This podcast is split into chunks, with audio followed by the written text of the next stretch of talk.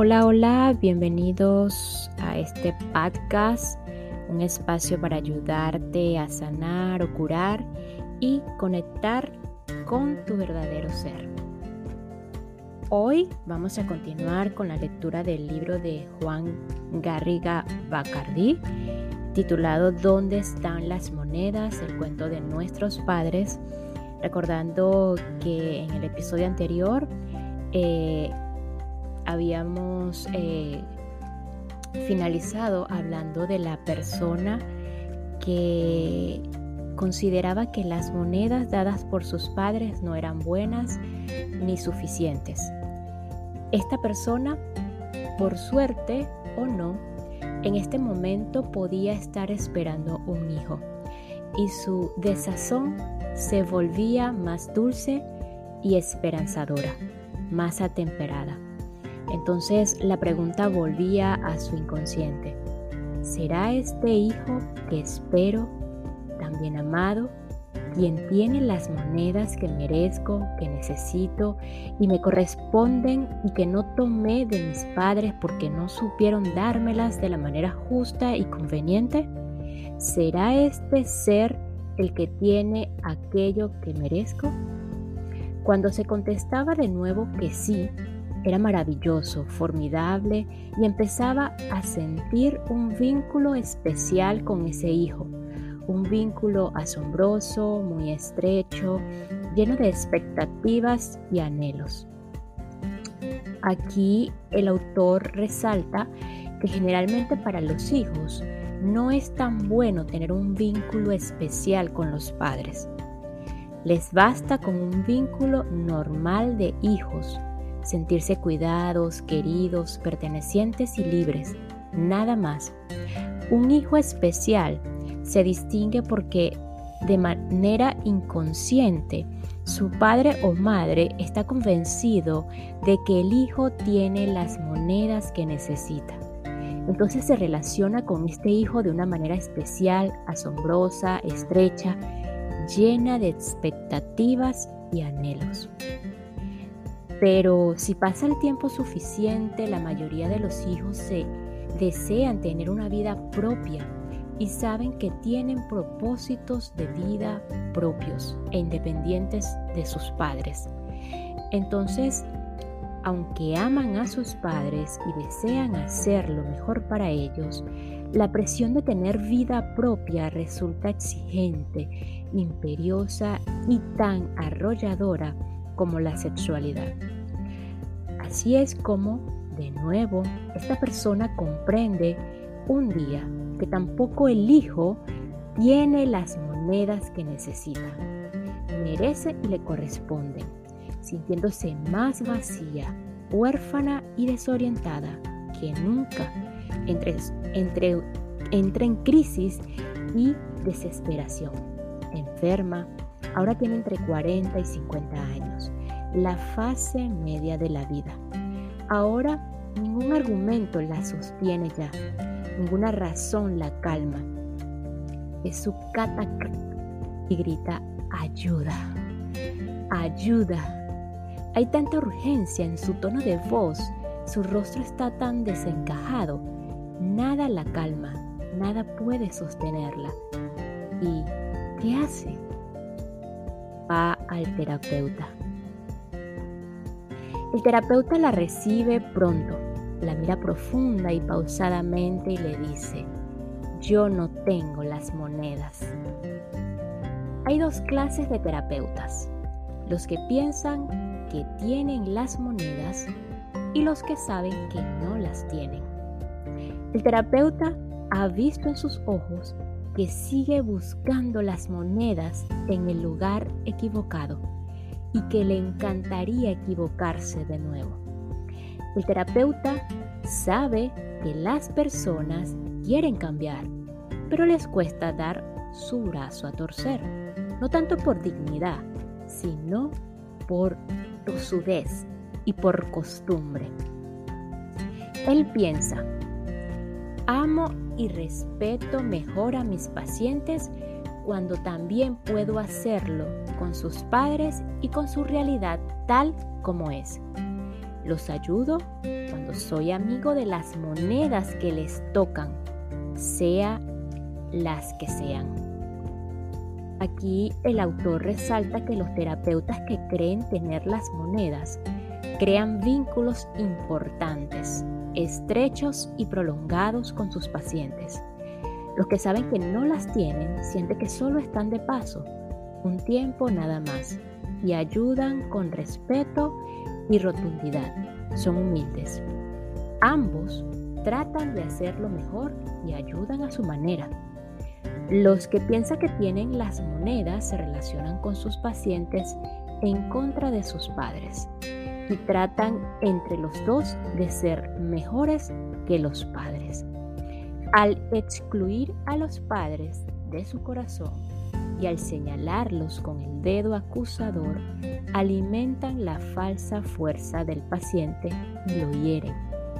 Porque sabemos que el paciente y el niño que sigue viviendo en su interior continúa amando profundamente a sus padres y les guarda lealtad, aunque en otro nivel, por el escosor de las heridas u otras causas, no alcance a tomar sus monedas.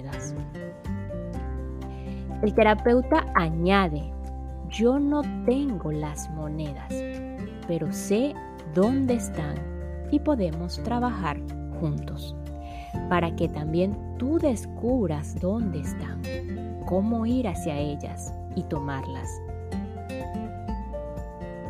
Entonces el terapeuta trabaja con la persona y le enseña que durante muchos años ha tenido un problema de visión, un problema óptico, un problema de perspectiva.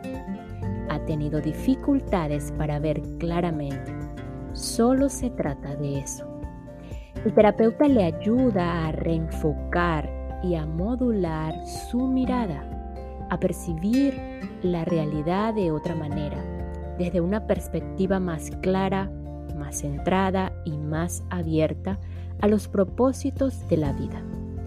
Una manera menos dependiente de los deseos personales del pequeño yo, que trata de gobernarnos.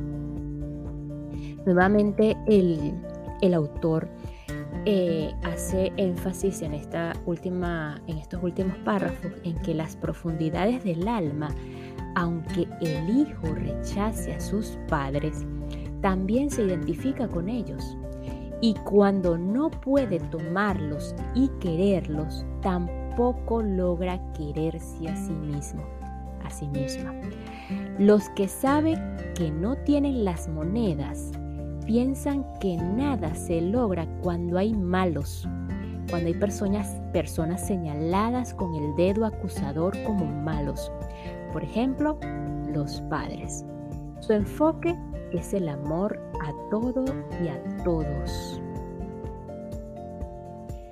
Un día, mientras espera a su paciente, el terapeuta piensa que está listo y que debe decirle por fin y claramente dónde están las monedas.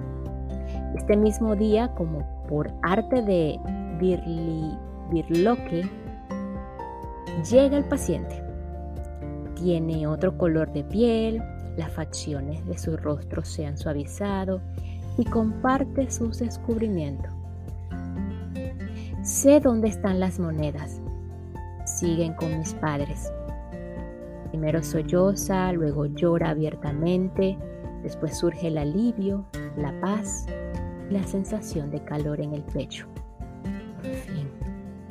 Durante el trabajo terapéutico ha atravesado las purulencias de sus heridas, ha madurado en su proceso emocional y ha reenfocado su visión Ahora se dirige de nuevo, como lo hizo hace tantos años atrás, a la casa de sus padres.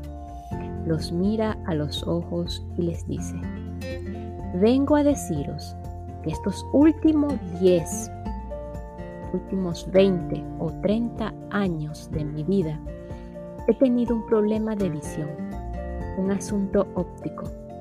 No veía claramente y lo siento Ahora puedo ver y vengo a deciros que aquellas monedas que recibí de vosotros en sueños son las mejores monedas posibles para mí.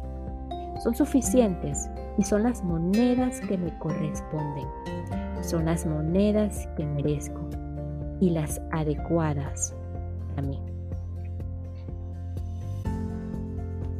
Las adecuadas para que pueda seguir.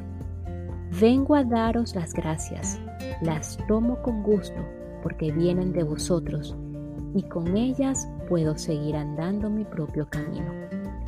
Ahora los padres, que como todos los padres se engrandecen a través del reconocimiento de sus hijos, vuelven a florecer y el amor y la generosidad fluyen de nuevo con facilidad.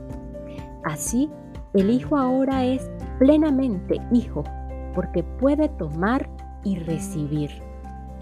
Los padres le miran sonrientes, con ternura y le contestan, ya que eres tan buen hijo, puedes quedarte con todas las monedas, ya que te pertenecen. Puedes gastarlas como quieras y no es necesario que nos las devuelvas. Son tu legado único, propio y personal para ti. Puedes tener una vida plena. Ahora este hijo se siente también grande y pleno, se percibe completo y rico y puede por fin dejar la casa de los padres con paz.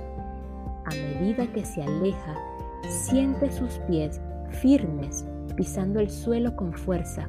Su cuerpo también está asentado en la tierra y sus ojos miran hacia un camino claro y un horizonte esperanzador. Resulta extraño ha perdido esa fuerza impetuosa que se nutría del resentimiento, del victimismo o del exceso de conformidad. Ahora tiene una fuerza simple y tranquila, una fuerza natural. Corriendo el camino de su vida, encontraba con frecuencia otras personas con las que caminaba lado a lado, como acompañantes durante un trecho, a veces largo, a veces corto, a veces durante toda la vida. Socios, amigos, parejas, vecinos, compañeros, colaboradores, incluso adversarios. En general, se trataba de un camino sereno, gozoso, en sintonía con su espíritu y con su naturaleza personal. Tampoco estaba exento de los pesares naturales que la vida impone. Era el camino de su vida. Un día se acercó a la persona de la que se enamoró pensando que tenía las monedas y también le dijo, durante mucho tiempo he tenido un problema de visión y ahora veo claro. Ahora que veo claro te digo, lo siento, fue demasiado lo que esperé, fueron demasiadas mis expectativas y sé que esto fue una carga demasiado grande para ti y ahora la asumo. Me doy cuenta y te libero. Así, el amor que nos tuvimos puede seguir fluyendo. Gracias, ahora tengo mis propias monedas. Otro día va a sus hijos y les dice, podéis tomar todas las monedas de mí, porque yo soy una persona rica y completa. Ahora ya he tomado las mías de mis padres entonces los hijos se tranquilizan y se hacen pequeños respecto a Él y están libres para seguir su propio camino, tomando sus propias monedas. Al final de su largo camino, se sienta y mira aún más allá. Es un repaso a la vida vivida, a lo amado y a lo sufrido, a lo construido y a lo maltrecho, a todo y a todos logra darles un buen lugar en su alma, los acoge con dulzura y piensa. Todo tiene su momento en el vivir, el momento de llegar, el momento de permanecer y el momento de partir. Una mitad de la vida es para subir la montaña y gritar a los cuatro vientos, existo. Y la otra mitad es para el descanso para el descenso hacia la luminosa nada, donde todo es desprenderse, alegrarse y celebrar. La vida tiene sus asuntos y sus ritmos, sin dejar de ser el sueño que soñamos. Y con esto terminamos.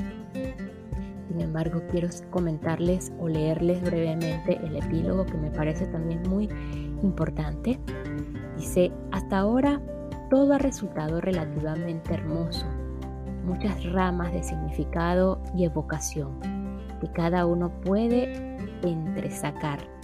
Pero si soy honesto, debo reconocer que en este epílogo final del cuento reside su explicación y su enseñanza principal. Es, algo difícil que pretende convidar a la reflexión. ¿Qué significa tomar las monedas? Tomar las monedas significa tomarlo todo, todo exactamente como fue, sin añadir ni quitar nada, incluyendo lo dulce y lo cruel, lo alegre y lo triste, lo ligero y lo pesado. Todo, por la simple razón de que esa es nuestra herencia, el conjunto de experiencias vividas que nos constituyen. Las monedas también pueden incluir abusos, hechos dolorosos o terribles y brutales. Tomar las monedas conlleva tomar también aquello que nos hirió, aquello que lastimó la inocencia y la belleza natural del niño todo lo que nos llega a través de nuestros padres, a todo ello también se puede decir sí, sin añadir ni quitar nada. Podemos tomarlo tal y como nos ha llegado, con todas sus consecuencias, siguiendo el propio camino, cumpliendo con el trayecto personal y teniendo el coraje de transformar los pesares en recursos. Tan difícil nos resulta tomar las monedas es porque no sabemos qué hacer con el dolor, no sabemos cómo manejarnos con nuestros sentimientos heridos ni con nuestras turbulencias emocionales. Así cerramos los ojos y el corazón y nos inventamos un mundo soportable que nos permita seguir adelante. Muchas tradiciones y concretamente las tablas mosaicas imponen el mandamiento de honrar a los padres, conscientes de su poder liberador y del bienestar que aporta a las personas. Pero a este lugar se llega tras un arduo proceso interior. No se puede fabricar como un mandamiento ni erigirse en una imposición ficticia. Tradiciones señalan con el dedo sabio la ruta adecuada para alcanzar este lugar. Y si tiene sentido para nosotros, debemos recorrerla. Entonces comienza todo un proceso. Por eso muchos abordajes psicoterapéuticos, mientras buscan soluciones a los problemas de las personas, se plantean un objetivo, unas veces explícitos y otras implícitos. Restaurar el amor con nuestros padres, recuperar el movimiento amoroso y natural y espontáneo que sentía el niño hacia sus antecesores personas que avanzan en este proceso suelen sentirse más íntegras, congruentes y amorosas. Mejoran en sus relaciones personales y afectivas, ganan madurez, serenidad y sobre todo autoestima. Se alinean con el misterioso fluir de la vida con más fuerza. Hay dos discursos que tratan de explicar los principales obstáculos que encuentran este movimiento amoroso, natural y espontáneo hacia nuestros antecesores para fluir. El primero nos dice que tenemos problemas porque no fuimos bien o suficientemente queridos como hijos. En contraste y en complementariamente y complementariamente, el segundo defiende que el conflicto está en amar de una manera infantil, ciega y mágica, algo que nos lleva a implicarnos trágicamente en el destino y dificultades de aquellos que forman parte de nuestra red de vínculos, ya sean los padres o la familia en un sentido más extenso.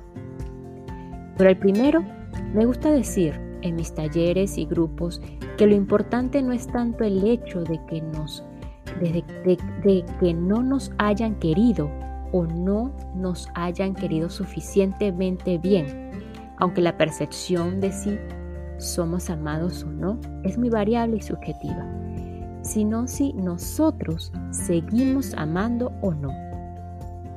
El malestar, la angustia, el infierno, la caída, o como quieran llamarse, o como quiera llamarse, no es tanto el hecho de no haber recibido el amor de afuera, sino la falta de amor hacia los demás que sentimos dentro de nosotros.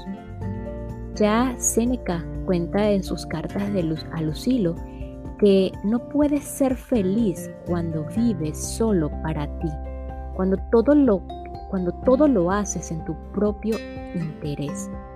En verdad, solo vives para ti cuando vives para los demás. Lo que nos cura es que podamos abrazar en nuestro corazón a nuestros padres y no tanto que seamos, que seamos abrazados por ellos.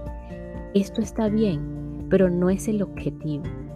Lo esencial es que abrazamos y en este abrazo acogemos a los demás, a la vida tal como es, a los hechos, a nosotros mismos. Abrazar es un movimiento espiritual, es decir, sí a la existencia, a lo que está a, lo que ésta trae y requiere en cada momento. Porque los padres son los representantes de la existencia. A través de ellos se ha manifestado la vida y nosotros podemos cuidarla. La contraseña para las puertas del paraíso se componen de una simple sílaba, sí. Una de las enseñanzas cardinales de las tradiciones de sabiduría es que sufrimos cuando nos oponemos que el malestar se nutre de resistencias. Por lo demás, voy a comentar un asunto curioso. En muchos grupos he improvisado una encuesta preguntando quiénes no se sintieron suficientemente o bien queridos por sus padres. Es frecuente que muchos levanten la mano.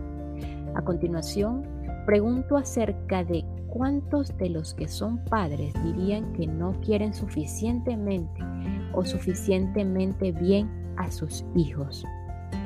Si nadie levanta la mano, sin conocimientos de contabilidad, se deduce que los números no cuadran. Para mí, hay una sola explicación y es de orden cultural.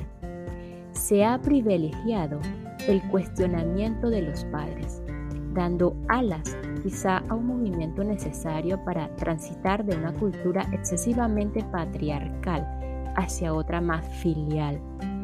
Sin embargo, todos los extremos necesitan corregirse y la actual dictadura moderna de lo filial debilita tanto a los hijos como a sus padres. Los confunde, además acentuando la puesta en escena acusatoria contra los padres, se perpetúa la tendencia victimista o irresponsable de los hijos, mientras los padres sufren innecesariamente en un amargo acopio de culpas. También los padres han entrado en el código cultural imperante, autoperseguidor, de que deberían ser mejores, más perfectos. Hay otra razón poderosa que puede empujarnos a iniciar la tarea de restaurar el amor hacia nuestros padres. Solo logramos amarnos a nosotros mismos cuando los amamos y honramos a ellos en lo más profundo de cada uno de nosotros, por muy graves que fueran las heridas, los hijos siguen siendo leales a sus padres e inevitablemente los toman como modelos y los interiorizan dentro de sí.